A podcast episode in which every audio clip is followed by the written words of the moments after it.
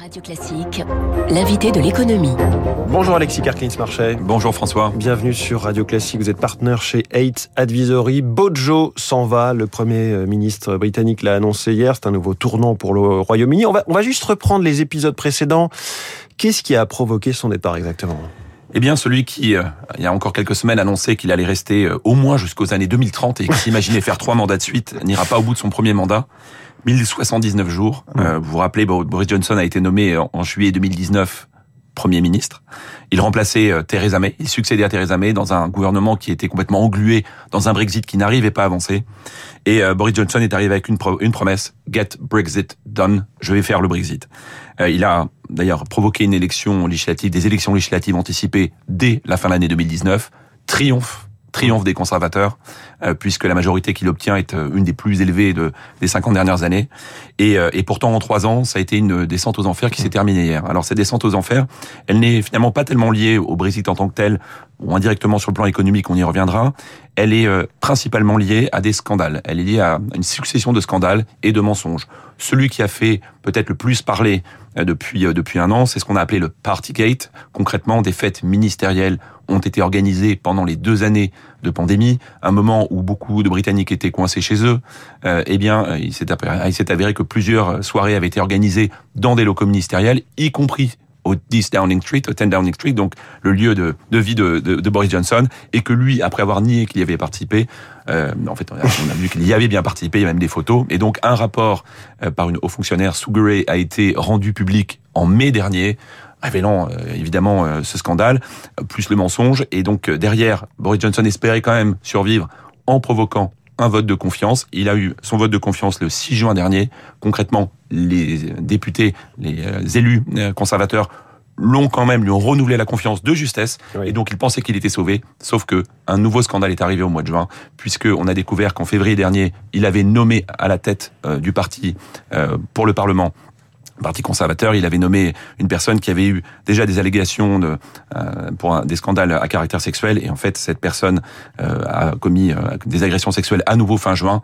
Boris Johnson a nié qu'il savait, et on a là encore montré qu'il savait. C'était trop. En 48 heures, depuis mardi, cette semaine, en 48 heures, plus de 50 membres du gouvernement ont démissionné à la chaîne. Ça devenait impossible de continuer. Voilà. Et donc aujourd'hui, euh, nous sommes dans une, il gère les affaires courantes. Nous sommes dans une situation où le Royaume-Uni est gouverné par un premier ministre qui va partir. Je retiens cette série de mensonges que vous listez. C'est vraiment ce qui ressort un petit peu de la lecture de la presse ce matin sur les portraits ou les bilans qui sont tirés de Boris Johnson. C'est vraiment ce, ce serial menteur quasiment. Ça, ça allait vraiment beaucoup coûter. Hein. Oui, c'est un, un, personnage qui est à la fois très charismatique et encore une fois qui a beaucoup plu euh, aux différentes euh, catégories d'électeurs conservateurs. Et donc, c'est, ça explique en partie sa, sa, sa réussite électorale, en tout cas en 2019. Il a bien souligné hier d'ailleurs dans son discours d'adieu qu'il avait fait les meilleurs résultats depuis, euh, vous disiez 50 ans. Voilà, voilà c'est c'est façon de 1987. Je, m'en vais, j'ai perdu, mais attention, j'avais bien gagné la dernière fois. Et voilà, c'est pour ça qu'il pensait qu'il a été euh, finalement qu'il avait une perte de, de baraka, une chance. La réalité, c'est que euh, sa gestion est, est considérée aussi par beaucoup comme chaotique et surtout un manque de décence, un manque d'organisation et encore une fois ces mensonges. Vous savez, déjà, euh, dans la plupart des pays démocratiques, on n'aime pas beaucoup. Au Royaume-Uni, on n'aime pas du tout les mensonges. Et donc, mensonges à répétition, même si on est charismatique, ça ne suffit pas. Alors, vous parliez de sa gestion. Quel est son bilan économique, évidemment, aussi intéressant? Alors d'abord, je, je, pense qu'il faut, il faut regarder ce qui se passait avec le Brexit, puisque euh, il arrive euh, donc en 2019, il réalise le, le Brexit, un accord est trouvé avec l'Union européenne, et officiellement, le Royaume-Uni est sorti de l'Union européenne en janvier 2020. Bon, depuis, qu'est-ce qui s'est passé? Quand on regarde différents instituts, et notamment le, le OBR, le Office for Budget Responsibility. Alors c'est, euh, pour faire simple, la synthèse de l'INSEE et de la Cour des comptes pour, euh, pour nos auditeurs et auditrices français. Euh, L'OBR a constaté que sur 10 ans, on pouvait faire une projection euh, le PIB, donc le produit intérieur brut, la richesse créée par le Royaume-Uni, sera inférieur à environ de 4 points par rapport à ce qu'elle aurait pu être sans le Brexit. Voilà. Donc c'est pas beaucoup d'une certaine façon puisqu'on est en train de parler de un demi point par an sur une période de 10 ans, mais en réalité c'est beaucoup parce que le Royaume-Uni était une des économies les plus dynamiques euh, de, de l'Europe au sens large. Un autre think tank a publié euh, un certain nombre de chiffres pour montrer que par rapport aux autres pays de l'Europe, le Royaume-Uni était plutôt en retard en termes de croissance, en termes d'investissement et en termes de commerce international. Dans les faits, qu'a provoqué le Brexit?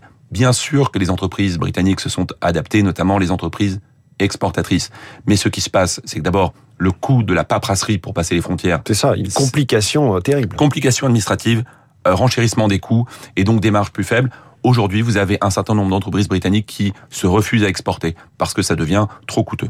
Donc ça, c'est un des premiers effets. Le deuxième, fait, deuxième effet que l'on a, on a vu, c'est euh, la disparition d'une partie de la main-d'œuvre.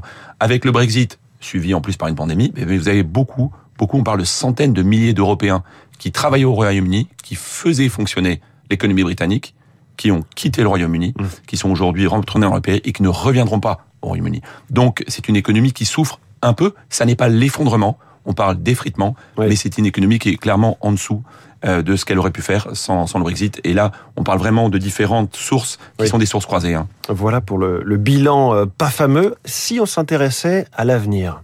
Even if things can sometimes seem dark now, our future together is golden. Thank you all very much.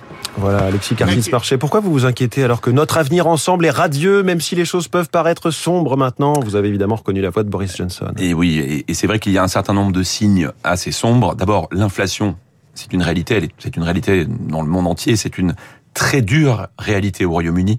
L'inflation est à 9,1% sur 12 mois. Je rappelle qu'elle est à 5,8% en France. Il n'y a en plus pas de bouclier tarifaire, au Royaume-Uni en tout cas très réduit. Donc vous avez une véritable crise du coût de la vie qui se manifeste par des grèves dans un pays qui est quand même moins habitué que son voisin au sud de la Manche à faire des grèves. Euh, vous avez un certain nombre de, de mouvements sociaux donc qui, qui, sont bien là. Vous avez aussi une croissance qui est en berne. Et ça, c'est une, une réalité. Euh, le Royaume-Uni est peut-être en récession, on le saura dans les prochains mois, ce qui n'est pas le cas en France. Euh, en tous les cas, euh, l'économie britannique s'approche de la stagflation.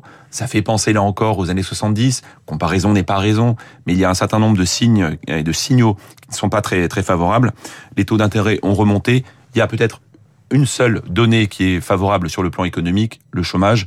Euh, le chômage est à 3,8%. On sait que c'est un marché du travail très flexible, avec ses avantages et ses inconvénients. Mmh. L'économie britannique aujourd'hui est une économie au plein emploi, ce qui en période d'inflation n'est pas très rassurant, parce que finalement les salaires euh, pourraient suivre. Alors on le voit pas encore, mais clairement sur le plan économique, il y a un certain nombre de signaux sombres. C'est une économie qui est en difficulté, et d'ailleurs là encore, le fameux OBR dont je parlais, euh, ce département sur les comptes publics, euh, parlait là encore d'une dette publique devenue insoutenable. Mmh. Je vais rajouter l'Ukraine, François. Je vais rajouter l'Ukraine. Euh, évidemment, là, c'est une période critique. Le Royaume-Uni a été assez exemplaire dans son soutien à l'Ukraine, euh, à la fois en termes d'aide financière et d'envoi euh, d'armement.